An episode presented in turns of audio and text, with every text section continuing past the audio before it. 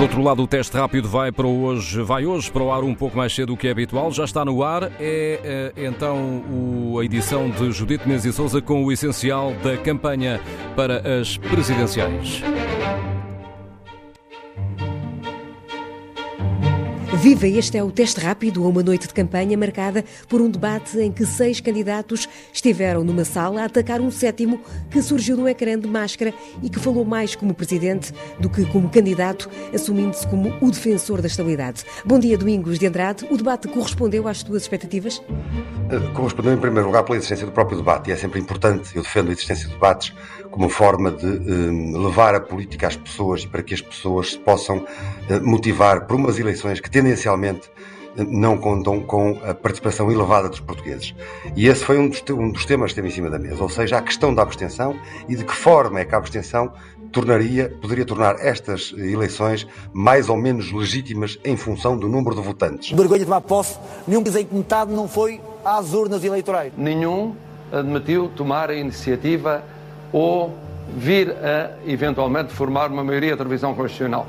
Não há condições para a Assembleia da República, que é quem, e só ela, pode rever a Constituição, avançar para uma revisão que permitisse o adiamento. O Presidente da República, Marcelo Rebelo de Sousa, disse-o como candidato, mas disse-o na, na, audição que fez eh, na tarde de ontem aos candidatos eh, que não houve nenhum, aos partidos, não houve nenhum partido que tivesse eh, condições ou que tivesse avançado com a hipótese de uma revisão constitucional ou de alterações à Constituição para que as eleições fossem adiadas e, portanto, que não estavam criadas as condições para que fossem adiadas as eleições presidenciais. Esse é o primeiro ponto. O segundo ponto, ainda sobre este tema, embora houvesse candidatos disponíveis para uh, avançar com o adiamento das eleições, uh, a verdade é que no debate todos defenderam, sobretudo, a necessidade de que este, este, estas eleições fossem efetuadas e fossem efetuadas com, sobretudo, processos de sensibilização à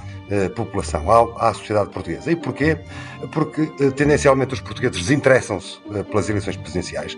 É histórico. Nós já no, no, quando há na primeira candidatura eh, a, a, a abstenção é muito elevada e, da, e, de uma candidatura para a recandidatura, como tem acontecido nos últimos, com os últimos três presidentes, a abstenção aumenta cerca de 15% relativamente ao que foi a primeira eleição. Portanto, significa que os portugueses não, se, não reconhecem neste, nestas eleições presidenciais valor suficiente eh, para se votarem. Ora, a abstenção que agrava no momento em que a pandemia, em que estaremos num pico de pandemia, eh, e, portanto, a tendência para que os portugueses se mobilizem menos para, ir, para votar é muito maior. E nesse dia de desconfinamento, os portugueses têm de perceber que, votando em qualquer um dos sete candidatos, que interessa é que votem. Quem ganha mais com estes debates? Quem ganha mais com, com estes debates, eh, até pela forma como se expôs eh, a, a, a debater, e ele diz, é, é próprio Marcelo Rebelo Sousa, ou seja, ele diz, eu sou,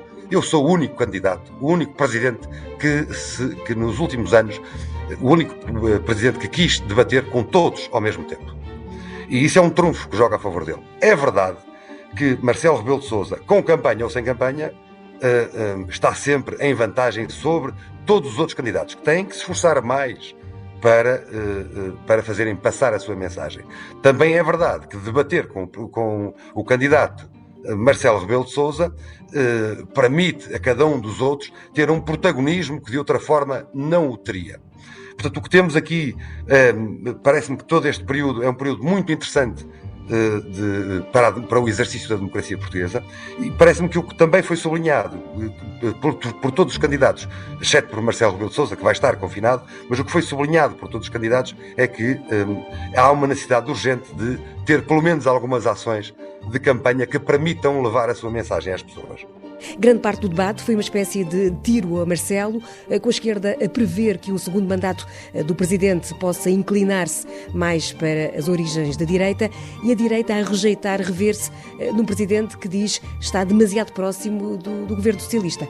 Marcelo teve entre os fogos, sobretudo na pergunta que lhe foi dirigida, que foi dirigida a todos os candidatos sobre a cooperação, como é que eles liam a cooperação entre o governo e o Presidente da República. Foi também uma pergunta que o recoloca, que recoloca o candidato, o presente candidato, no centro de todo o debate. E, porque pedia, essencialmente, uma avaliação. Ora, o que é que, o que, é que nós ouvimos e lemos aqui? Um, lemos que, sobretudo, Todos eles apontaram críticas.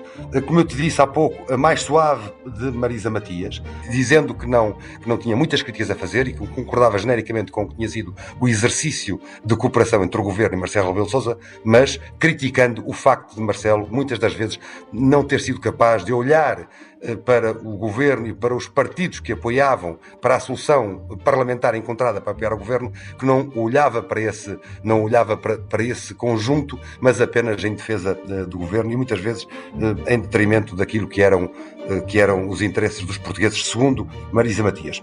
O que é que vimos, o que é que ouvimos também? Evidentemente, Ana Gomes, eh, que voltou a repescar nas críticas que tem feito a Marcelo Rebelo de Sousa eh, e depois eh, os candidatos da direita.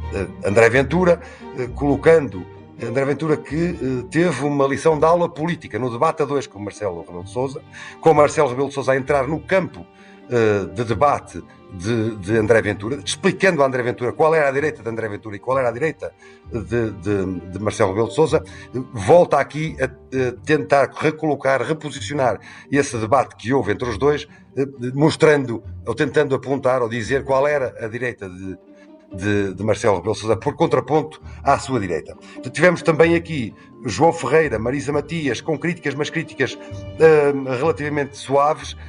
João Ferreira mais acutilante, apontando uh, a ausência de, uh, de, de, de, Marcelo Rebelo Sousa nas grandes questões que, que importam os portugueses.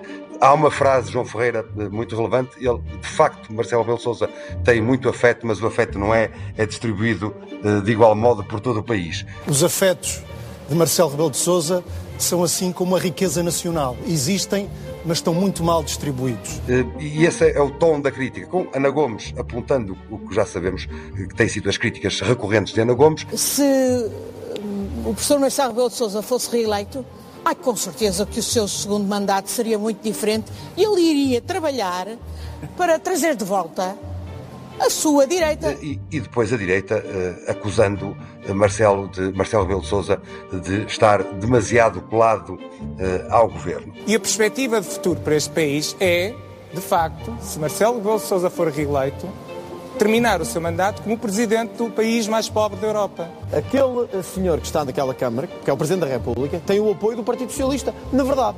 E compreende que não há ninguém à direita que possa votar Marcelo Rebelo de Sousa. O que é que Marcelo, por sua vez, diz? Marcelo aqui foi um dos teve uma das melhores intervenções. Ele, ele foi tentando posicionar sempre ao longo do debate como o, o, presidente de todos os portugueses e o presidente que eh, entende que não pode calcionar nem interesses à direita nem interesses à esquerda. E é mais ou menos isso que ele diz.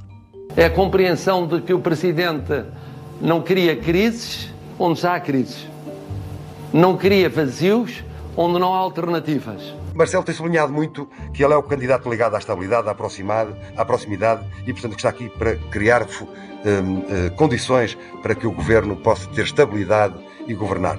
E este foi um, um tom uh, que usou sempre num debate em que Marisa Matias conseguiu, digamos, mostrar um pouco do que ela é ou do que ela foi em campanha, ela que tem estado tão apagada, quer nos debates, eh, quer na não existente campanha eleitoral, eh, mas como eu dizia, em que ela conseguiu mostrar um pouco quando falou sobre a necessidade de combate às desigualdades. Que as desigualdades não são um desvio das políticas elas não são uma exceção, elas são o centro das políticas. As desigualdades sociais, as desigualdades um, territoriais, e onde ela conseguiu um, eh, trazer algum daquilo que, algum daquilo que é o brilho de, ao brilho de Marisa Matias, ou que se reconhece em Marisa Matias, eh, mas essencialmente este foi um, foi um dois momentos em que Marcelo Rebelo de Sousa conseguiu mais uma vez posicionar-se como um, um, homem eh, que o homem da estabilidade e um homem da estabilidade que nesta altura eh, que é o homem que nesta altura o país precisará, segundo Marcelo Rebelo de Sousa.